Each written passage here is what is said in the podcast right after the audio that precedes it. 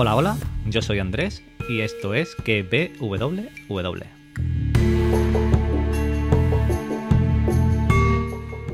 Podcast donde te recomiendo series y películas y también te analizo y teorizo capítulo a capítulo alguna de las series del momento. Como siempre, espero entretenerte estos minutitos mientras estás trabajando, sacas al perro, estás tomando el sol, poniéndote morenito, dándote vuelta y vuelta. Y, nada, vamos con el capítulo con el capítulo de hoy.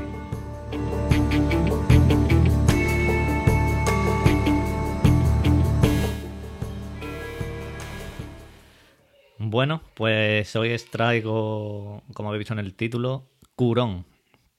Eh, Curón es una serie de eh, Netflix. Es una serie dramática, de intriga, eh, suspense y sobrenatural, y no de terror, como he visto por ahí, he, leído después, y no es de terror. Es una serie italiana creada por Ezio Abate, ojo a mi acento italiano, y la primera temporada, que es la que hay, consta de 7 episodios, de entre 40 y 50 minutos, más o menos. Eh, se estrenó el 10 de junio de 2020 y como digo, está en Netflix. La sinopsis nos dice que después de 17 años, lejos de su hogar, Ana Reina regresa al pueblo italiano de Curón, junto con sus dos hijos, Mauro y Daria. Cuando Ana desaparece, que desaparece misteriosamente y sin dejar rastro, los gemelos tendrán que enfrentarse a una terrible maldición que acecha al pueblo y a una sombría herencia familiar. Esto es la sinopsis de, de lo que es la serie. Esta serie he leído por ahí que era tipo Dark, ahora que se estrenó el sábado pasado la tercera y última temporada. Ni de lejos, ni de coña. mm, Se parece a Dark en. Vamos, en nada. Tipo Marianne, que también de Netflix, que es de terror, tampoco se parece a Marianne. No tiene nada que ver, ni mucho menos tampoco. Yo creo que es más tipo, o entre comillas, cogiéndolo con muchos alfileres, tipo Lucky and Kane, que también está en Netflix. Aunque por buscar es por buscar la similitud con alguna otra serie. Vaya, los que habéis visto eh, mm, Curón, sabéis por dónde voy. Por, dónde voy, que digo que se puede parecer a Lucky and Kane. Eh, como digo, la familia Reina vuelve a Curón. Mm, No voy a hacer spoiler. No voy a hacer spoiler. Eh, de donde Ana eh, tuvo que irse 17 años antes de que pasaran unos hechos ahí que tuvo que irse. Y ellos llegan y no son bien recibidos en el pueblo, por su apellido, mm, por cosas que pasaron, como digo, en el pasado, y nos irán desvelando capítulo a capítulo. En Curón hay un lago donde asoma un campanario, que parece que está puesto ahí, tú ves la serie y parece que el campanario lo han puesto ahí para la serie. Pero, investigando un poquito, eh, buscando información, encontré que Curón existe de verdad y el lago también. Os voy a contar un poquito la historia real de Curón. Eh, Curón es un pueblo del norte de Italia. Eh, es una de las regiones de los Alpes italianos, en la frontera con Suiza. Y ahí, en los años 50, había, donde está el lago este, había tres lagos.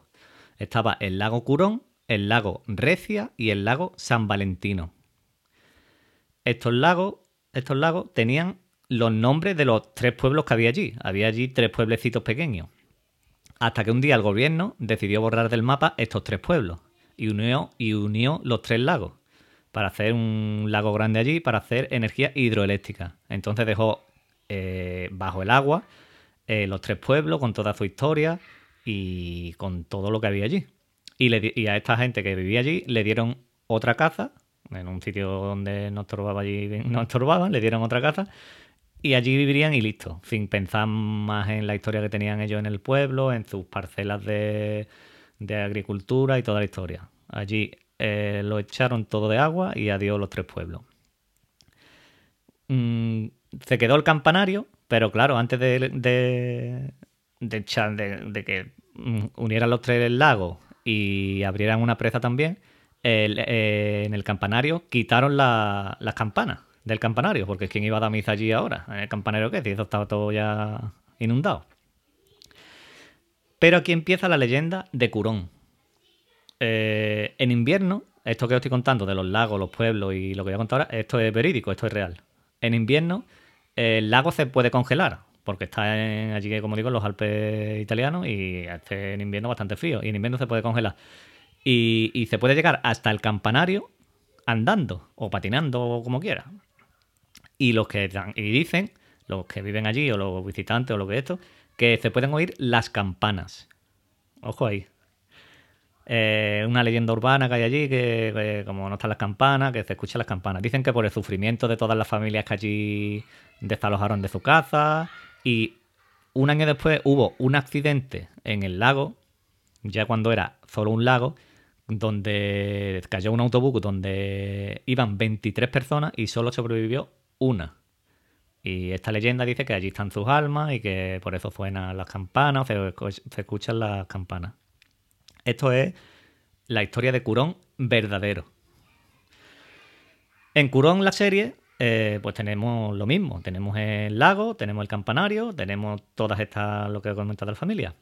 En Curón, digo, está el personaje que no tiene que regresar a, este lugar de donde se fue, como pasa en muchas series, muchas películas, típicas que se van de un sitio y tienen que volver para no sé qué, y que si la casa está encantada o o ha venido y ahora no es bienvenido. Vale. Tenemos también ese personaje que sabe más de lo que, más de lo que dice y no dice nada hasta en un momento hasta el momento más conveniente para la trama principal. Sabe mucho, pero hasta que él no le da la gana no dice más de la trama. Tenemos a los chicos adolescentes del pueblo que hacen bullying. Tenemos amores resentidos o las típicas puertas estas que tú la, que se ven en series y películas que no hay que abrirlas. Esas puertas que están ahí, he escuchado un ruido, eh, eh, pues esas puertas es mejor no abrirlas. Todo esto tenemos en Curón.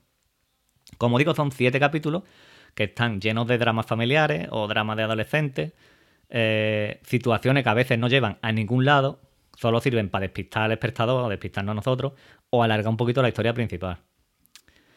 para mí le han sobrado dos o tres subtramas de las que tiene y me hubiera gustado saber más de la trama principal y de la historia. En el capítulo 4 o 5 parece que cae un poquito, pero no es que caiga, es que yo creo que, es, bastante predecible lo que va a pasar. Entonces, por eso. Y la serie nos deja bastantes preguntas sin resolver, que seguramente, pues, lo hagan en una segunda temporada. No sé si Netflix ha renovado o no, pero mm, la serie queda abierta para una segunda temporada.